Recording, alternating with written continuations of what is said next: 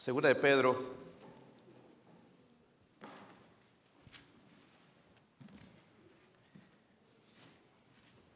Segunda de Pedro capítulo 3.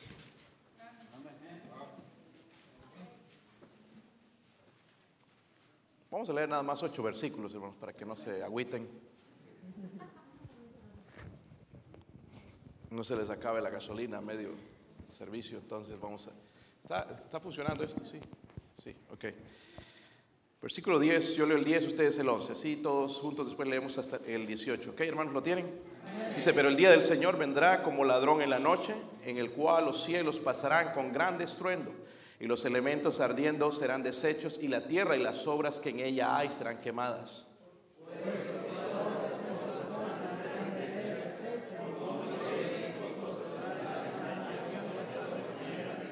Esperando y apresurándoos para la venida del día de Dios, en el cual los cielos encendiéndose serán deshechos y los elementos siendo quemados se fundirán.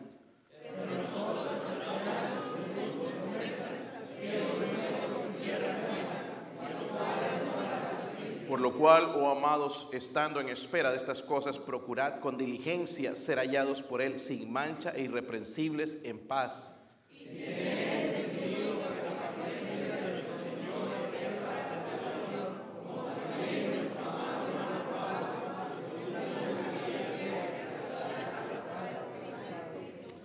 Ok, hermanos, por un momento pensé que estábamos hablando lenguas. Eh, versículo 16 dice, casi en todas sus epístolas, hablando en ellas de estas cosas, entre las cuales hay algunas difíciles de entender, las cuales los indoctos e inconstantes tuercen, como también las otras escrituras para su propia perdición.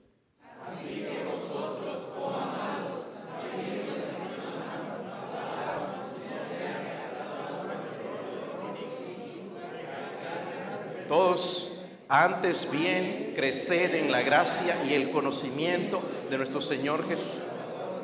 A Él sea la gloria, ahora y hasta el día de la eternidad. Amén. Padre, eh, ruego, Señor, su bendición sobre su palabra. Su siervo, Dios me ayúdame a predicar su palabra con poder, la llenura del Espíritu Santo. A decir, Señor, lo que dice su palabra, Señor, no mi opinión, Señor, no vale nada, Señor, sino su palabra, su consejo, su dirección, Señor. Ruego, Padre, que nos hablen esta mañana, nos cambie, nos transforme nuestra manera de pensar, nuestra manera de actuar, nuestra manera, Señor, de vivir. Ruego, Dios mío, por su presencia. Si hay alguien sin Cristo, Señor, le pido, Señor, por favor, por la salvación de esa persona.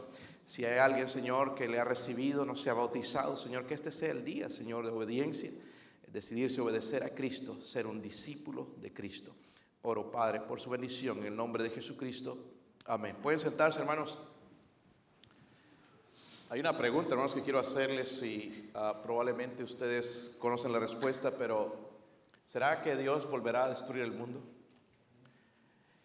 Otra pregunta, ¿cuándo va a ser? ¿Cuándo va a ser? Si Dios va a destruir el mundo, entonces, ¿debería esta manera de, eh, sabiendo que va a suceder estas cosas, ¿debería cambiar nuestra manera de vivir? Creo que sí, debería afectar. Los incrédulos hermanos creen que todo es en este mundo. Vive ahora y ya después no pasa nada. Hay un epitafio de un incrédulo, él hizo hacer esto antes de morirse y lo pusieron en su tumba, en su lápida. Dijo, yo no era nada, nada, no soy nada. Así que si, toda, si tú todavía estás vivos, come, bebe y pásatelo bien. Ese es el pensamiento del mundo. Pero este hombre que escribió eso seguramente se está lamentando en este día de las palabras que él dijo, porque sí hay una vida después de esta. Este solamente es el paso, hermanos, a la eternidad.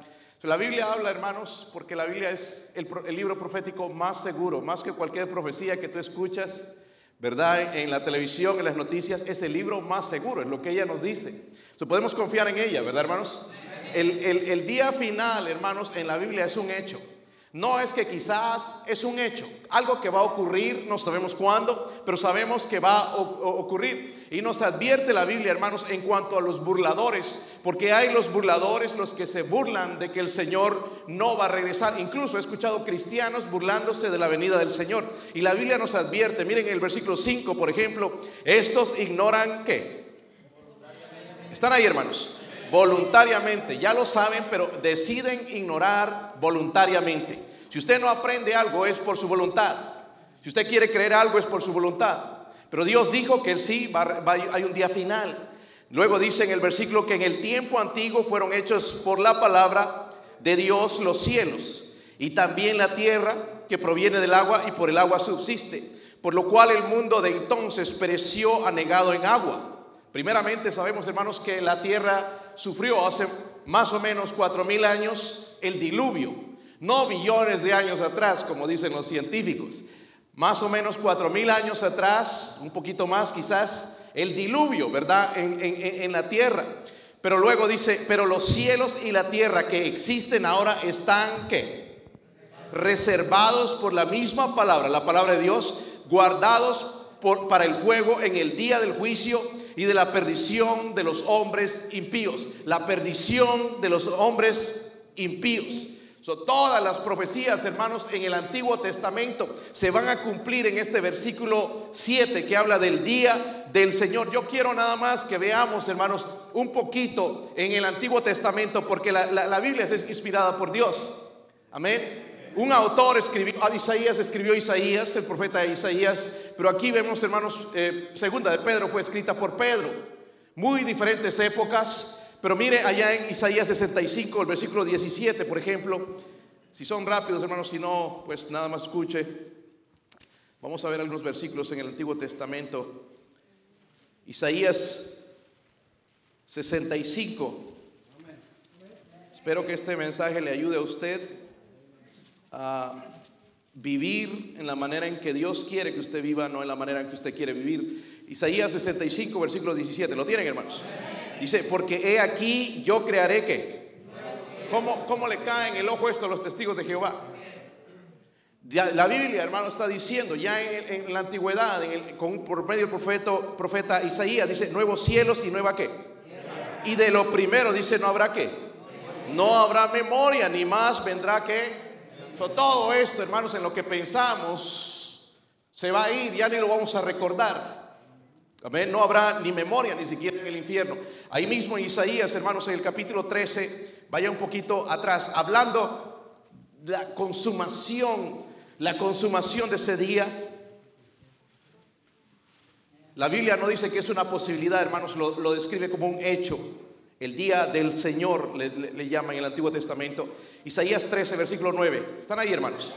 Dice, he aquí, noten esto, dice que el día de no está hablamos del domingo, sino el día de la venganza de Dios. Amén. Que se acerca pronto. Dice, el día de Jehová viene terrible de indignación y de ardor de ira para convertir la tierra en qué. Dice, raer de ella los... Ese es el propósito. Por lo cual las estrellas de los cielos y los y sus luceros no darán su luz, y el sol se oscurecerá al nacer, y la luna no dará su resplandor, y castigará al mundo por su qué? Maldad, y a los impíos por su qué? Y haré, miren esto hermanos, y haré que cese la arrogancia de los tanta soberbia, hermanos. Se va a acabar en ese día. El otro día, hermanos, que le testificaba a un, a un hombre, me dijo, ¿sabes qué? ¿Sabes qué? No, no, yo, así bien con mucho orgullo, yo, yo, yo, yo, de religioso no soy nada, nada de religioso. Yo le dije, qué bueno, porque yo tampoco. y ahí lo frené, hermanos, porque ya seguro me estaba por dar, ¿verdad?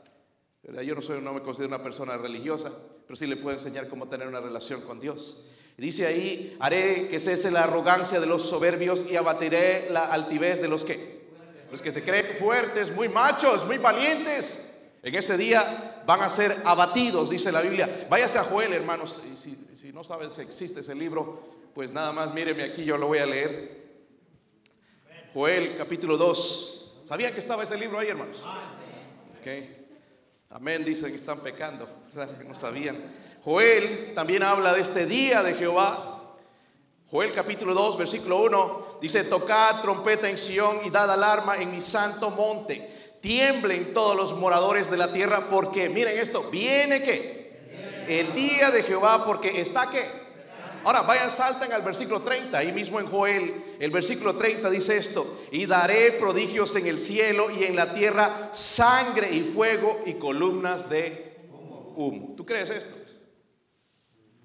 ¿Sí o no? Eh, hermanos, si supieran que tu casa la van a incendiar, van a venir gente a incendiarla, ¿cambiaría algo en tu vida? no, pues ya que la incendien, que la quemen. ¿Harías algo o no? ¿Verdad? ¿Te pondrías alerta y esperar que vengan esos inicuos a quemar tu casa y vas a defenderla? ¿Sí o no? Digo, eso haría yo, no sé qué quiere usted. Amén. Recuerdo el día que se nos quemó el, el, depósito ahí en mi casa por mi tontera y mis hijos también. y empezó a arder eso, hermanos, como no tienen ni idea. Y y ahí al frente del tanque gas propano y, yo ahí peleando y luchando y mi, familia por otro lado pues se hicieron bien en protegerse, ¿verdad? Pero yo mojando el tanque para que no explotara y voláramos todos. Pero sí estaba asustado. Y llegas a ese momento, ¿verdad? Y sí te asusta. Y sabes que el fuego es real y sí quema. Amén. A la distancia que estaba me quemó mi brazo y una buena distancia. Después llegaron los bomberos cuando ya no había nada.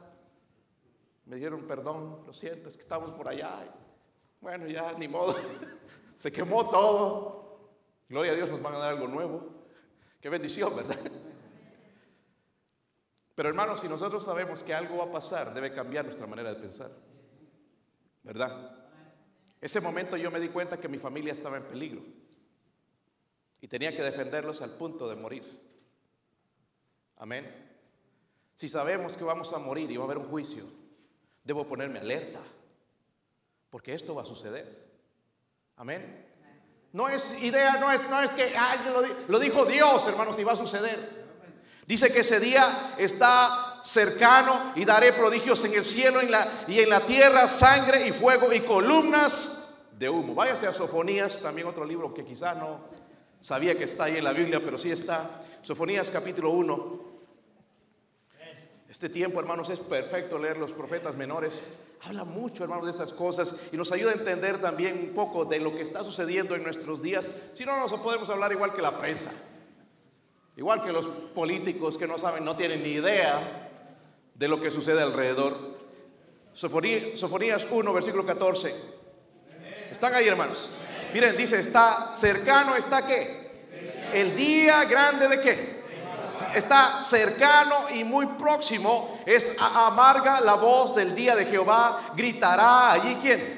Todos estos valientes que no tienen miedo van a gritar, van a chillar, van a pedir por su mamá seguramente. Dice, gritará el valiente día de ira, día de angustia, de aprieto, día de alboroto, de asolamiento, día de tiniebla, día de oscuridad, día de nublado, día de enternebrecimiento, día de trompeta y de algazara sobre las ciudades fortificadas y sobre las altas torres. Qué interesante, hermanos, que nosotros vivimos cerca de ciudades también. Dice, ¿dónde me quedé? Y atribularé a los hombres y andarán como ciegos porque pecaron contra quién. Y la sangre de ellos será derramada como polvo y su carne como estiércol. Ni su plata ni su oro podrá librarlos en el día de la ira de Jehová, pues toda la tierra será consumida con el fuego de su celo, porque ciertamente destrucción apresurada hará de todos los habitantes de la... Hay un hombre aquí en Estados Unidos, es archimillonario. Él financia, da millones de dólares a la agenda liberal.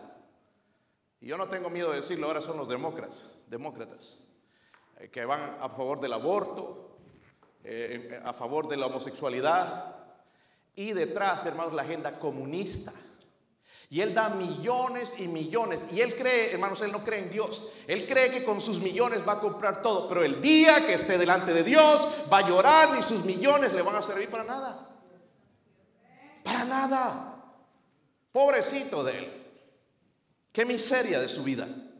So Pedro, hermanos, empieza el capítulo. Nada más estoy en la introducción todavía. Pedro comienza el capítulo dando los principios, hermanos, para la predicación. Esto es lo que deberíamos predicar. La venida de Cristo, el día de Jehová, el juicio de Dios. Amén. Y dice en el versículo 1, volviendo a Pedro, hermanos, si están cerca. Segunda de, perdón, segunda, sí, segunda de Pedro, capítulo 3. ¿Están ahí? A ustedes que no les gusta, que ya cuando escuchan que yo escucho, eh, predico un mensaje que ya escuchó o, un, versículo que ya usé, dice, ah, ya, ya sabía este versículo. Pero miren lo que hacía Pedro, hermanos. Amados, esta es la que segunda carta que os escribo, hablando de la segunda, pero vamos a ir leyendo. Y en ambas, miren, despierto con exhortación vuestro qué. En otras palabras, les está repitiendo. En el capítulo 1 habla un poquito de la venida del Señor. Dice, para que tengáis que memoria de las palabras que antes han sido dichas por los santos profetas y del mandamiento del Señor y Salvador dado por vuestros que. Se les quiere recordar, él cree en la repetición. Hermanos, yo creo en la repetición. Los maestros de escuela dominical de niños aprenden a repetir las cosas, porque a los niños hay que repetirles, repetirles y repetirles y repetirles. ¿Sí o no? Lo triste es que hay adultos que hay que repetirles y repetirles y repetirles y repetirles. La misma historia. Y, Pedro, hermanos, va a escribir esta carta creyendo, hermanos, que en la verdad o en el valor de la repetición. Hermano, por eso vienen predicadores y nos predican es casi lo mismo. No es que nos copiamos, nos dijimos, sino que Dios nos quiere repetir.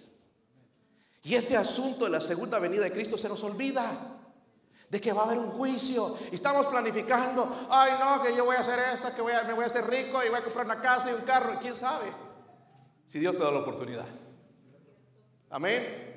Vivimos, hermanos, sin Dios. Sin Dios, si Dios quiere recordarnos estas cosas, también Pedro creía en la necesidad de recordar, hermanos, lo que supuestamente ya sabemos. ¿Cuántos saben que el Señor va a regresar? A ver, levante su mano. Pero el Señor no nos quiere recordar. Amén. Yo he predicado mensajes de la segunda venida de Cristo antes. Quizás no de este pasaje, pero sí he predicado de la, de la venida del Señor. estoy, vamos a entrar al cuerpo ya del, del, mensaje para los que están en el instituto. Entiendan entonces, cuando uso, esta es la introducción, después vamos a ver parte del, del cuerpo, el bosquejo en sí. Habla, este capítulo, hermanos, habla de cómo un cristiano debe vivir en los últimos días. Amén. No, busques ahí en el periódico a ver qué debo hacer para vivir en estos días de crisis. Porque dicen unas tonteras, hermano. Que te vayas a encerrar como un conejo, ¿verdad? Y esperar ahí que alguien te lleve algo. Eso no es lo que la Biblia dice. Amén. La Biblia, hermanos, no quiere que nosotros perdamos nuestra paz, nuestro gozo. Amén. Nuestro amor. Y díganme, hermanos, algunos ya no saben ni dónde están ahorita. ¿Será la iglesia o será el televisor? El teatro. No saben. Amén. Gracias, Dios está repitiendo mi, mi hermanito pequeño. ¿Verdad? Qué, qué bueno que está escuchando. Porque hay adultos que no están escuchando. hay tres principios, hermanos, que yo veo aquí porque sabemos qué va a suceder. ¿Estamos de acuerdo en eso? En vista de lo que viene, ese juicio donde la tierra será consumida, será destruida, eh, viene un juicio para, para el pecador, viene Cristo, hermanos. En vista de todas estas cosas, ¿cómo debemos vivir? Hay tres principios que quiero compartir con ustedes. Miren el versículo 14, ahí en 2 de Pedro 3, versículo 14. ¿Están ahí, hermanos? Dice ahí. Por lo cual dice, ok, amados. ¿Estando en qué? Espera, dice de qué. Ahora, cuando dice estas cosas, hermanos, tenemos que ir al contexto. Amén. Pero quiero darles el primer principio. O el, primer principio que el Espíritu Santo quiere darnos en cuanto a la manera de vivir. Yo creo, hermanos, que estamos en los últimos tiempos, honestamente. Yo no me atrevo a decir cuándo el Señor regresa, pero está bien cerca. ¿Cómo sabe, pastor? Para mí, hermanos, no es la señal del coronavirus. Para mí es la frialdad en el hombre, el odio. Estoy hablando del inconverso, pero también estoy hablando de los cristianos. Qué poco amor a Dios, a la Biblia. ¿Verdad? ¿Se han dado cuenta? Eso es una señal, hermanos, porque el Señor habló de eso. Y la frialdad, ya no hay cristianos que hablan de Cristo. Es más, al, cristiano, un inconverso, tiene que hablarle de Cristo. ¿Por qué andas agüitado? ¿Por qué andas preocupado y afanado? Y a veces, hermanos, un inconverso nos da mejor ejemplo que nosotros. ¿Verdad? Esa es una de las señales. Si usted está frío, mi, mi, hermano, en esta mañana, por favor, por la misericordia de Dios, venga a este altar y pida perdón a Dios. Porque es el mejor momento, hermanos, para ponernos en fuego por Dios y comenzar a testificar. Porque si antes no te escuchaban, ahora te van a escuchar. Tenemos un mensaje, hermanos. Amén. Ayer me dio tristeza, hermanos, allá que venía aquí a la iglesia y vivía ahí en bicicletitas a los mormones. Y la iglesia, hermanos, whatsappeando, facequeando. Y esos otros dos llevando su mentira. Y dije, no, no, no, este sábado vamos a hacer algo y vamos a empezar a ganar almas. Amén. Que se nos quite el, el óxido. Algunos dicen, eh, eh, eh, ni vamos a saber dónde abrir la Biblia. Y si nos toca un testigo de Jehová, un católico duro de hueso colorado, no vamos a ver dónde ir, pero gloria a Dios, ahí vamos a empezar a lubricar otra vez, ¿verdad? El corazón por medio del Espíritu Santo. Amén. Esta cuarentena, hermanos, no solamente nos pone, algunos hemos puesto cuarentena en los kilos, libras, pero no alejémonos de Dios. No es, no es excusa para alejarnos de Dios, hermanos. Amén. Si quieres allá engordarte ya tu problema, pero no te apartes de Dios, no dejes enfriarte, vuelve al amor de Dios, al primer amor. Dice la Biblia, por lo cual, amados, estando en qué? Está en el versículo 14. En espera. Dice que estemos en qué? ¿Hay alguna hermana que está esperando un bebé? La hermana Zaira, ¿dónde está? Allá está, ¿verdad? Ya está por nacer, Ese bebé. ¿Algún varón que está esperando? No, pastor, parece nada más, lleva el púlpito incluido, pero no es que está esperando. Eh, ya cualquier momento, ¿verdad, hermana? Ya no falta mucho. Wow, está esperando, hermano Leo también, abrazar su bebé. La abuela, seguro, ¿verdad? Y consentir a ese nieto o nieta, consentirlos y amarlos. Y Dios nos dice que estemos en qué? Espera. el primer principio es este, hermanos. Una expectativa segura. En espera de estas. Y ahora tenemos que preguntarnos qué cosas. Versículo 10 nos dice qué cosas. ¿Están ahí? Sí están ahí, hermanos. Pero el día que vendrá, entonces está hablando de la venida de quién. El contexto nos dice que en la venida de él, estando en espera de estas cosas, entonces se refiere al día de él el día del Señor. Miren el versículo 12 dice, versículo 12, estamos, están ahí. Esperando y qué más. Apresurándoos para la, la venida del día. Esto lo está hablando a nosotros, no a los inconversos, está diciendo a la iglesia. Dice, esperando y apresurándoos. ¿Cuántos de nosotros estamos haciendo eso? No estamos esperando que nos suban el sueldo. Estamos esperando soñar, casarnos y sueños y cosas. Pero Dios nos dice que estemos esperando y ¿Qué más? Apresurándoos, ¿ok? So, en otras palabras, de lo que Dios me está hablando, me dice estar en una expectativa segura, porque va a suceder, hermanos.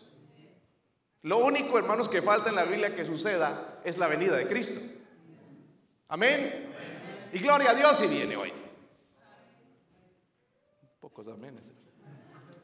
Ay, pastor, todavía quería ver la película. Este. Gloria a Dios si Él viene hoy que ya no tuviéramos que tener servicio esta noche.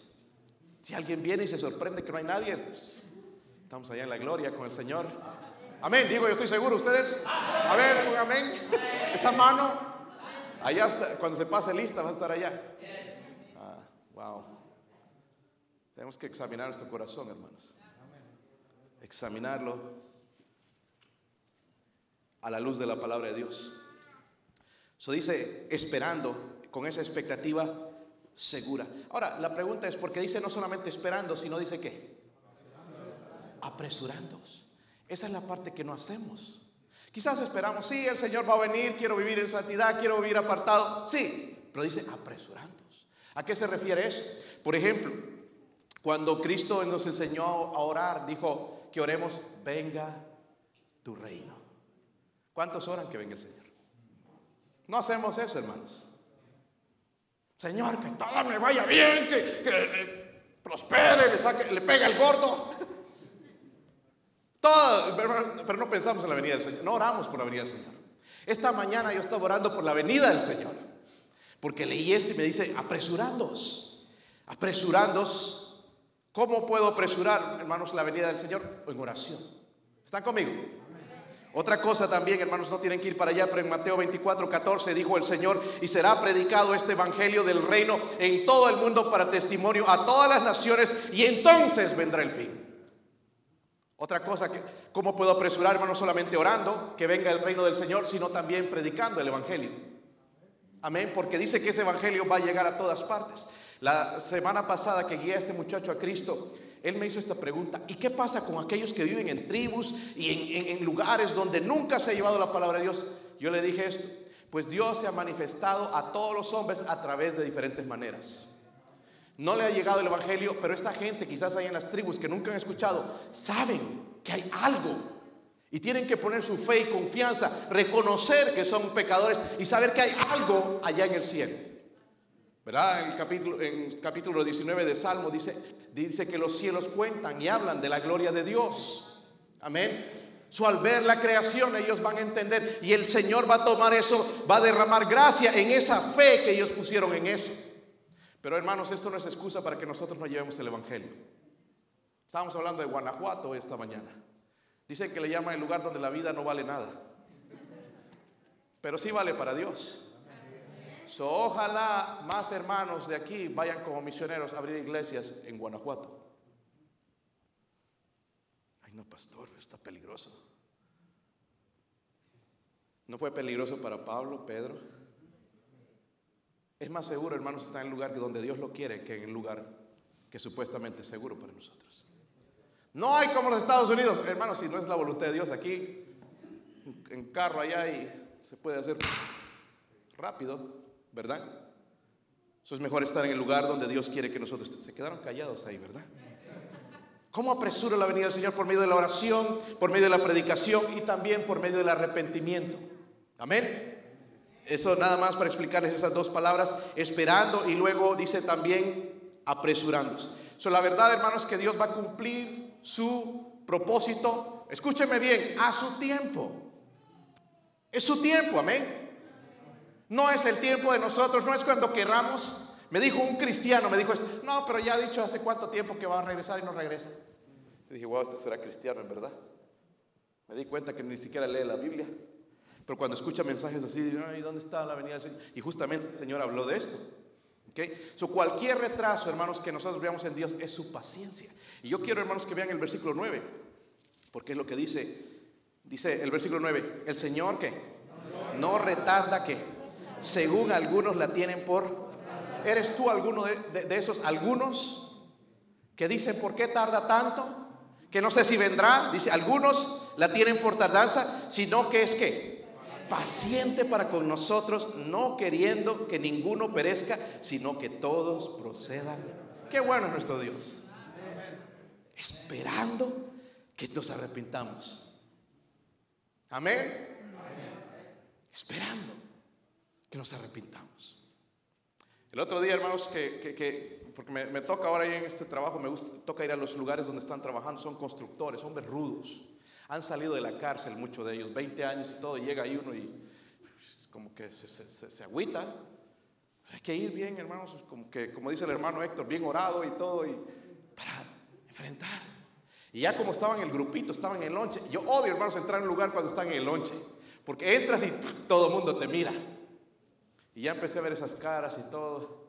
Y empecé a buscar al capataz primero para ver qué, cuál era su reacción. Y más bien el capataz me, me, atendió bien amablemente. Entonces ahí tuve la confianza ya de pasar mis tarjetas y empezar a mostrarles de que yo estaba como su capellán y que les estaba para servir a todos ellos. Y ahí fue donde uno de ellos pues, no, y me dijo, pues yo no soy absolutamente nada de religioso. Como que no te acerques a mí porque yo no soy religioso. Le dije, qué bueno, yo tampoco soy religioso. Pero se necesitaba, hermanos, la guía de Dios para ir a un lugar así. Y es lo que vamos a volver a empezar a practicar hoy en estos días, ¿verdad, hermanos? El ir y visitar, visitar otra vez a esta gente, hermanos, por la cual el Señor está esperando. Es que no, este está muy duro, está grandote, miren los tatuajes, me da miedo. Grandotes, algunos hermanos de 6, 8, 6, 9 pies y eh, igual necesitan a Cristo, el Señor les ama, no importa lo sucio que son, no importa lo inmorales que son, lo que han hecho en el pasado, el Señor quiere salvarlos. Él está paciente, esperando, hermanos, por la salvación de ellas y la iglesia está durmiendo. esta verdad, hermanos, es tan grande que Pablo también creía en esto y prediqué de esto la semana pasada en 2 Timoteo 4:8 decía, por lo demás me está guardada la corona de justicia. ¿Sabes que el Señor va a premiarle allá? Corona de justicia Dice, la cual me dará el Señor juez justo en aquel día, no solo a mí, sino también a todos los que aman su venida. Hermano, ¿tú vas a conseguir esa corona? La verdad que yo quisiera esa corona. La corona de justicia para los que aman su venida. Yo no digo nada más, sí, yo amo la venida del Señor. La, la venida del Señor la demuestro viviendo. Estando en espera, en expectativa de que tarde o temprano va a vivir, va a regresar el Señor. Debo vivir agradándole. Eso es amar su venida y recibirá la corona de. Entonces, el primer principio es una expectativa segura. Dice esperando. Amén. Debemos estar esperando. Vamos a pasar al otro principio. Miren el versículo 14 otra vez. Es bueno tener la Biblia, ¿verdad, hermanos? Espero que la leyó esta mañana. Dice el versículo 14. Dice, por lo cual, amados, estando en espera de estas cosas, luego dice, miren esto, es un mandamiento, procurad con qué? Ser hallados por Él sin mancha, irreprensibles en paz. So hay una expectativa segura de parte del cristiano. Espero que usted esté esperando y apresurando la venida del Señor en oración, ¿verdad? Amén. Predicando la palabra y arrepentido y obedeciendo al Señor. Pero también, hermanos, necesitamos un esfuerzo. Lo que dice aquí, hermanos, el segundo principio es un esfuerzo piadoso. Dice, procurad, dice, ¿con qué? Procurad habla de trabajo, ¿verdad? ¿Sí o no? Diligencia habla de más, ser diligente. La verdad es que no somos muy diligentes en lo que hacemos. ¿Sí o no? Empezamos la Biblia, me voy a leer la Biblia, dijimos en el 2020, me la voy a leer todita, ya, ni la leemos. ¿Sabe que nos falta diligencia? Ay, no es que anda agüitado, anda triste, igual en todo momento, hermanos. ¿Acaso cuando andas agüitado no comes? Oh, pastor, doble porción. ¿Por qué anda agüitado? Sí, pero ¿por qué la palabra de Dios la dejamos a un lado? Amén. Están callados aquí, hermanos. ¿Qué pasó?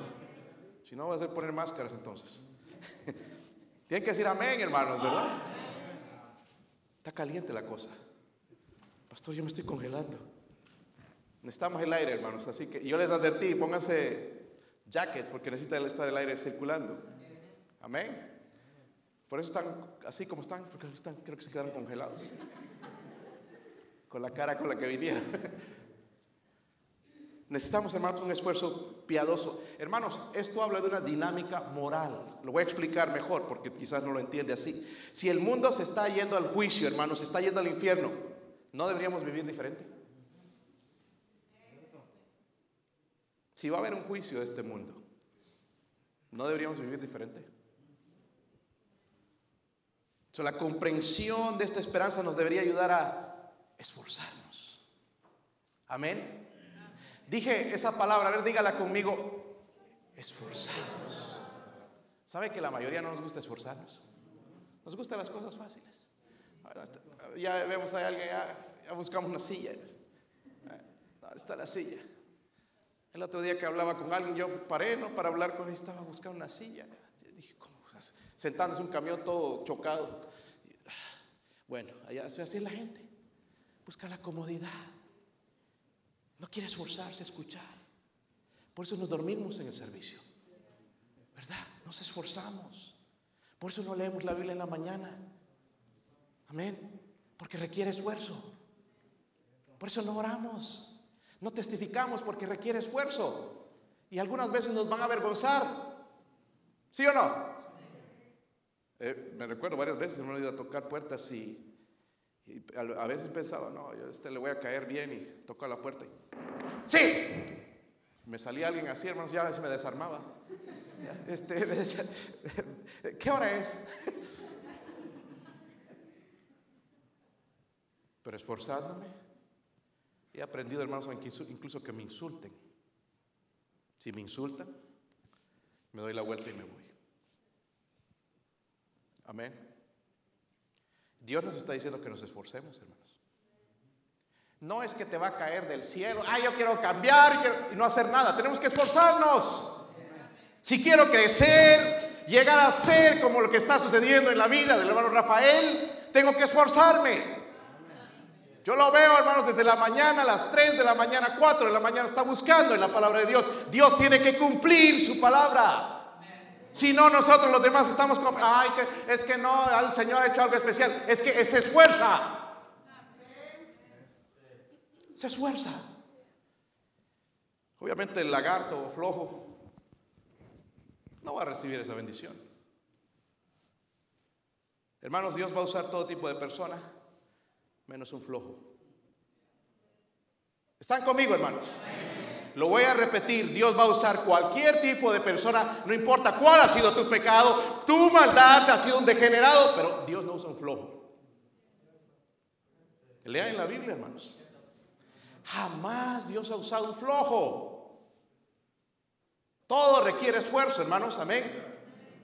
Mi caminar con Dios requiere esfuerzo. Ay, pero pastor, por eso ando así mejor, prefiero andar. No, lo, lo, que te pierdes, la bendición de Dios, el gozo, el caminar con Dios, las bendiciones, el ver el milagro de Dios. Te pierdes todo eso nada más entonces. ¿Y qué andas ahí amargado, caretón? ¿Verdad? Cara de sufrido. Echando la culpa a medio mundo de tu situación. Que es el pastor, que es la iglesia. Es que no me entiende. El problema eres tú, hermanito que no te esfuerces, un flojo o floja y no busca a Dios. Los que están como líderes en esta iglesia no se han trabajado, se han esforzado.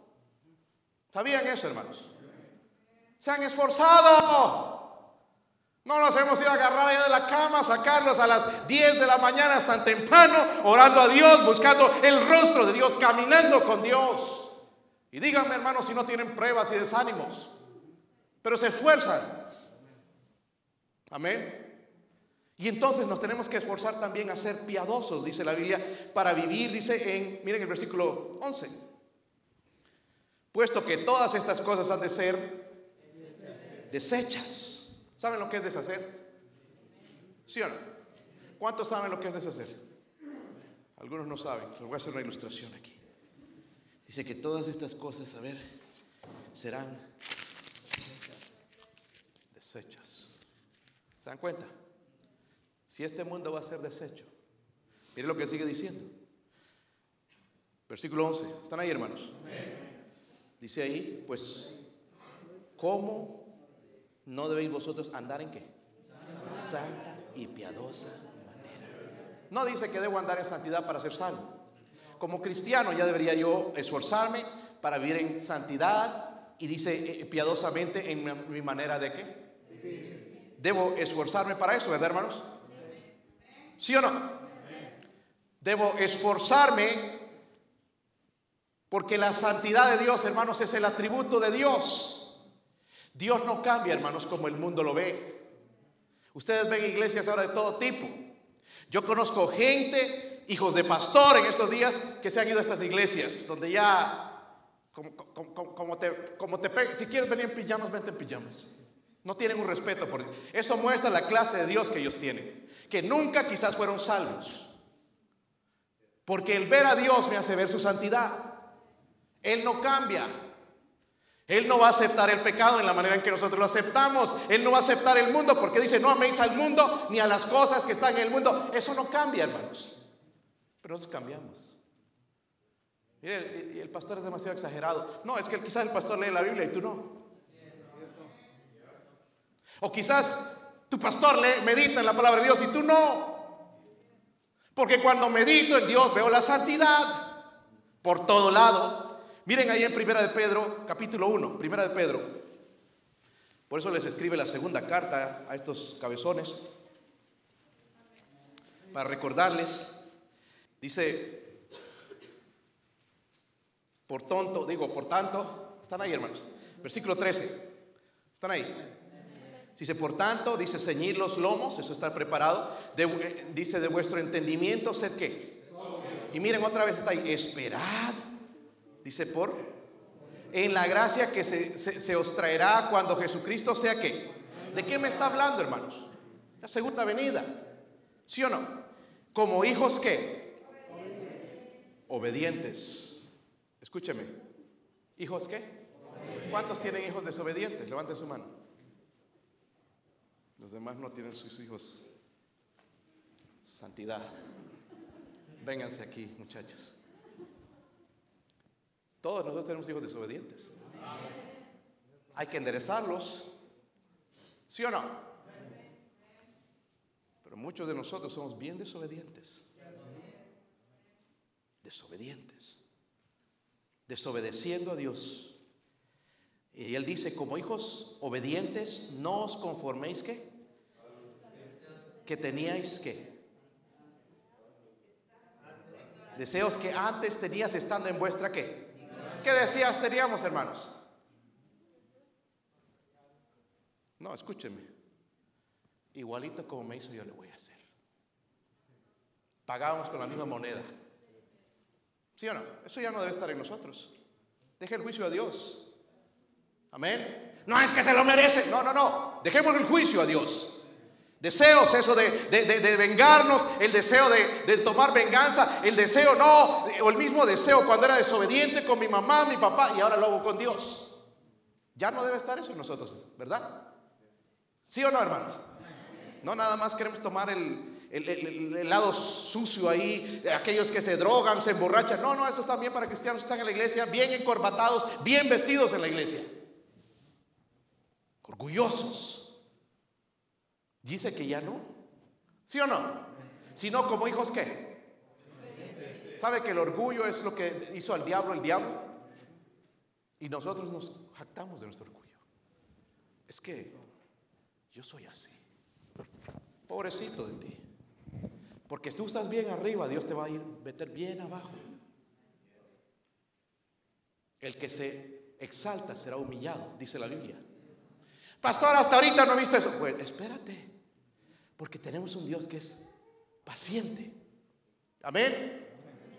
Sigamos leyendo ese versículo. Dice, no os conforméis a los deseos que tenías que antes tenías estando en vuestra ignorancia, sino como aquel que os llamó es que santo, sed también vosotros santos, dicen que en toda, hermanos, en lo que vemos en la televisión, en lo que vemos en el internet, en la manera en que hablamos, en toda vuestra manera, ¿qué? Pero nosotros lo aplicamos en la iglesia. Pero en la casa el diablo. ¿Verdad? Somos con los transformes. Cuernos salen en, en la casa. Ya a ver cualquier programa, cualquier show, cualquier película como el diablo. Hermano, saque eso de Hollywood de su casa. Por eso eres la persona que eres, no puedes crecer porque andas alquilando películas con desnudos, con malas palabras, con doble sentido. Como un cristiano dice que en toda vuestra manera de vivir. ¿Por qué están callando, hermanos? Yo no sabía que sucedía aquí, pero están poniendo nerviosos algunos. A ver, los voy a pirar bien, observar. Dios es santo. ¿Qué haces viendo esa basura? Amén. ¿Qué haces leyendo esos chistes sucios que te envían por el Facebook? En la iglesia nos cuesta sacarte una risa, pero ahí con chistes sucios, ahí te estás despatarrando de risa. Cristiano debe ser contento y alegre, hermanos, gozarnos.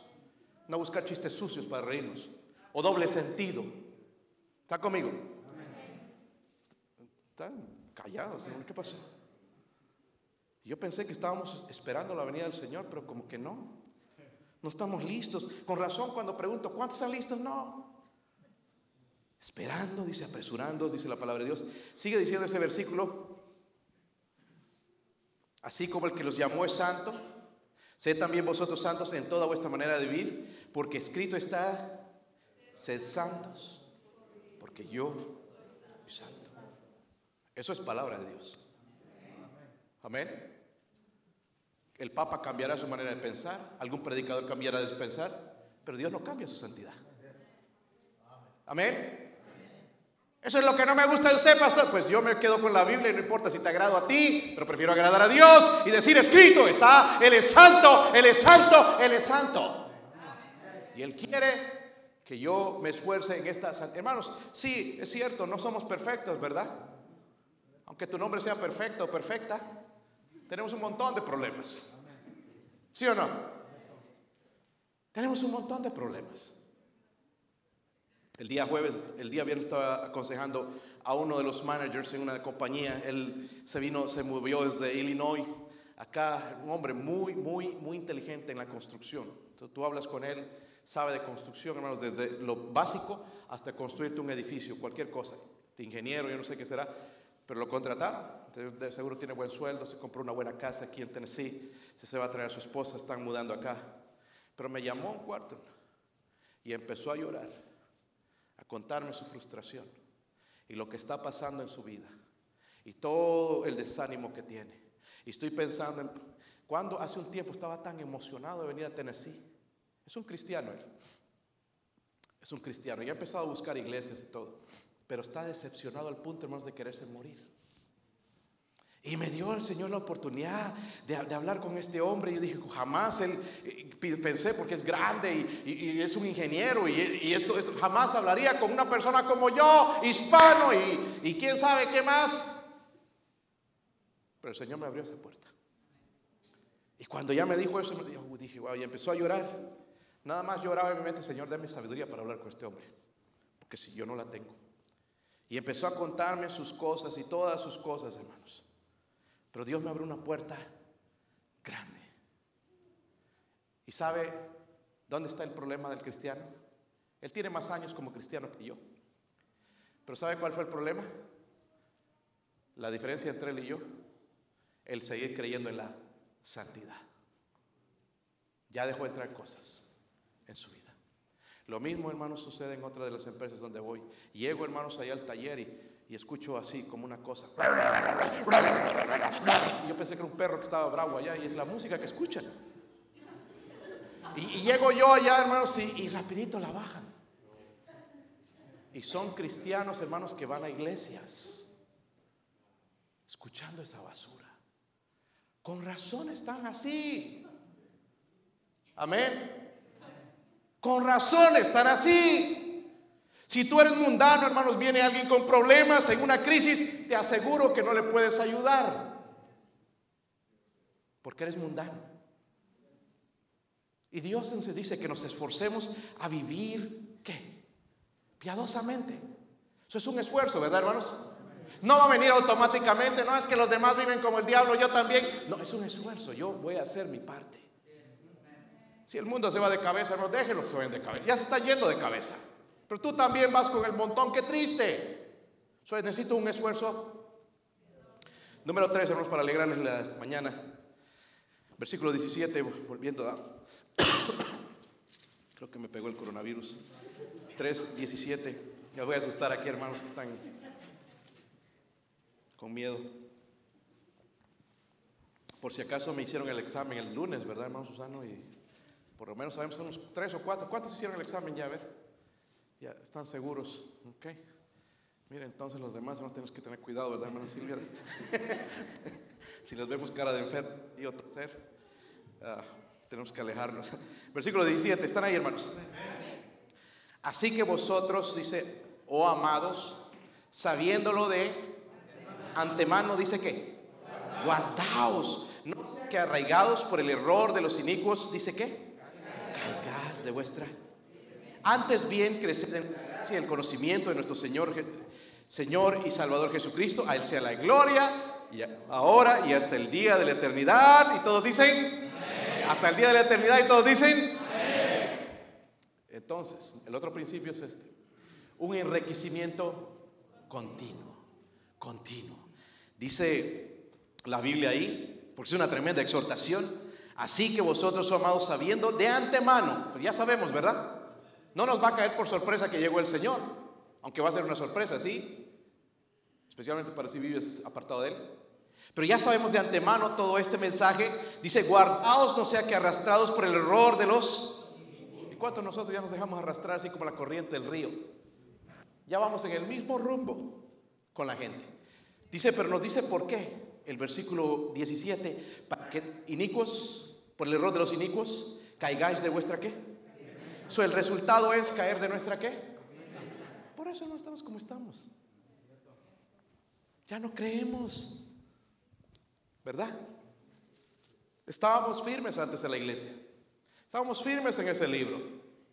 Pero ya, ya creo los mensajes de Cash Luna y todos estos falsos profetas y maestros. Por justamente por eso. Porque tienen un mensaje que le agrada a mis oídos.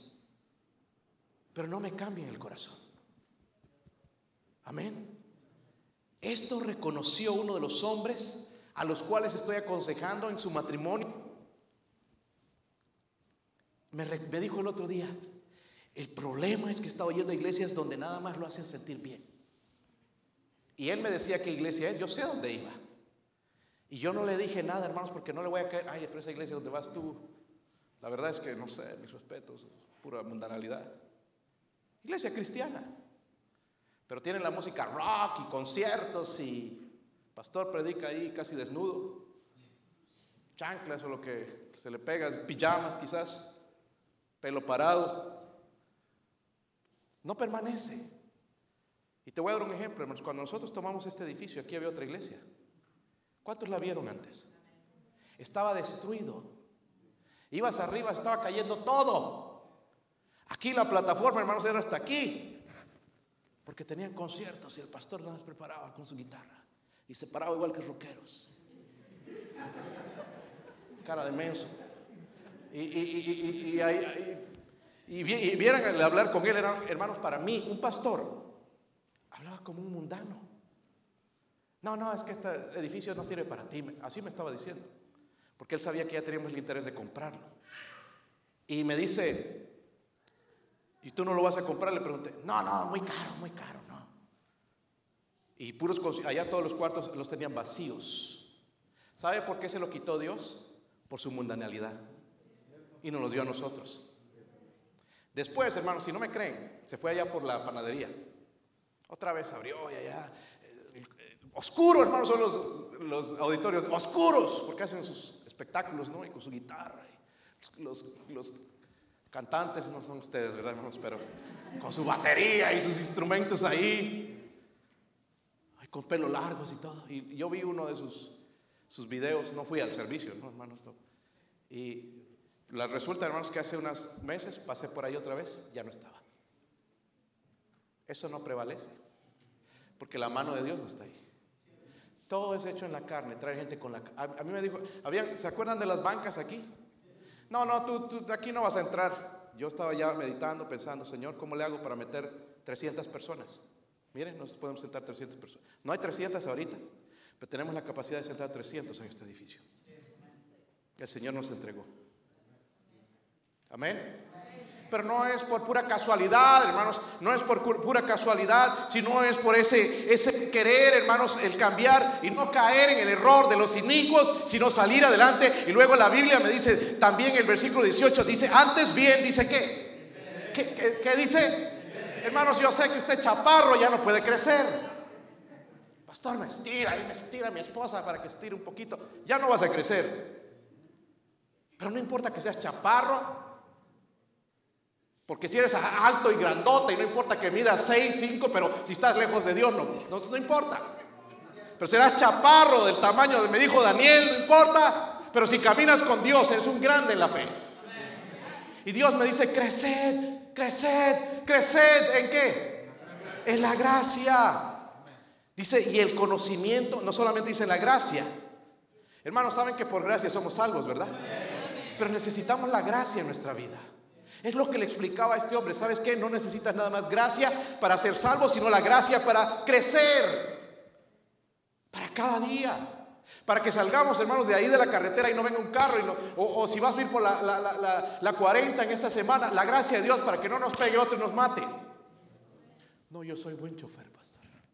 Yo me fijo todo. Pobrecito de ti. Porque es la gracia. Amén. Por la gracia no te ha pegado un cáncer, no te ha pegado el coronavirus por la gracia de Dios. No, es que yo me cuido. La dieta que tengo. Hermanos, el hermano eh, que era amigo mío, Jeff Johnson, que murió hace dos años, tenía la mejor dieta, caminaba, corría y murió de cáncer.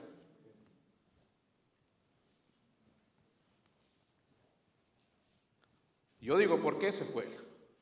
Amando la sal, si se nuestro hermano Daniel, me quedo pensando, ¿dónde están estos hombres que todavía siguen creyendo en esto de, ser piadosos, de crecer en la gracia del Señor? Y no solamente eso también, sino en el conocimiento de nuestro Señor Jesucristo.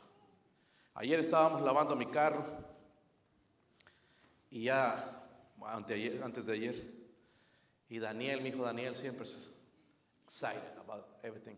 Está siempre animado. Escuchó que iba a lavar el carro. I wanna watch it, I wanna watch it. Otros se esconden, pero él sale para, para ayudar. Y tengo, compré una cajita con todos los que se hacen, los que lavan carros saben lo que estoy hablando, con, para espuma, para los, ya nos gusta que brillen, ¿verdad? Y el interior y, y cena para que brille así como espejo. ¿Saben lo que estoy hablando, hermanos? cera y jabón.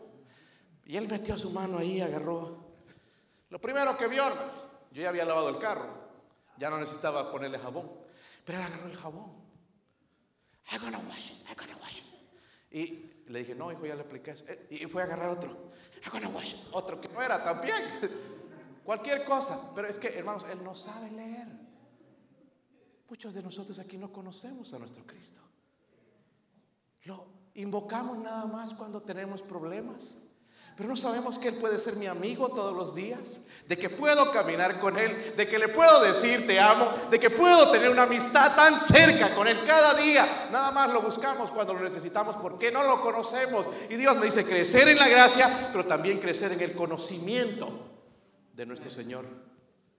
Muchos de nosotros no conocemos al Señor. Si conociéramos al Señor, dejaríamos de vivir la manera en que vivimos amargados, aguitados, con, depresiones, con problemas y, culpando a medio mundo si conociéramos a nuestro Señor. Amén, hermanos. Y eso es lo que Dios me dice, esa es la manera en que el cristiano debe vivir en este tiempo que son los últimos días, quizás para nosotros. El rey ya viene. Cantaba mi hermano nosotros con mi esposa estuvimos en su iglesia. Hernán Cortés, él cantaba. Era un cantante de barra, cantaba muy bien con su guitarra. Se convirtió a Cristo y fue uno de los mejores predicadores que he conocido. Y él cantaba esa canción. Se ponía hermanos en las esquinas a predicar allá en Puerto Rico. Mucha gente se llenaba su servicio y predicaba dos o tres horas. Se llenaba ese servicio, hermanos, duraba Cuatro o cinco horas estabas ahí. Después había que regresar. Por eso cuando estaban orando ya y abrías los ojos ya no había nadie. Se iban a comer y ya tenían hambre. Qué tremendo. Pero cómo amaba al Señor. Y qué necesidad tenemos de hombres así. Que esperaba la venida. Hoy está con el Señor ya él. ¿Cómo vas a vivir los últimos días de tu vida?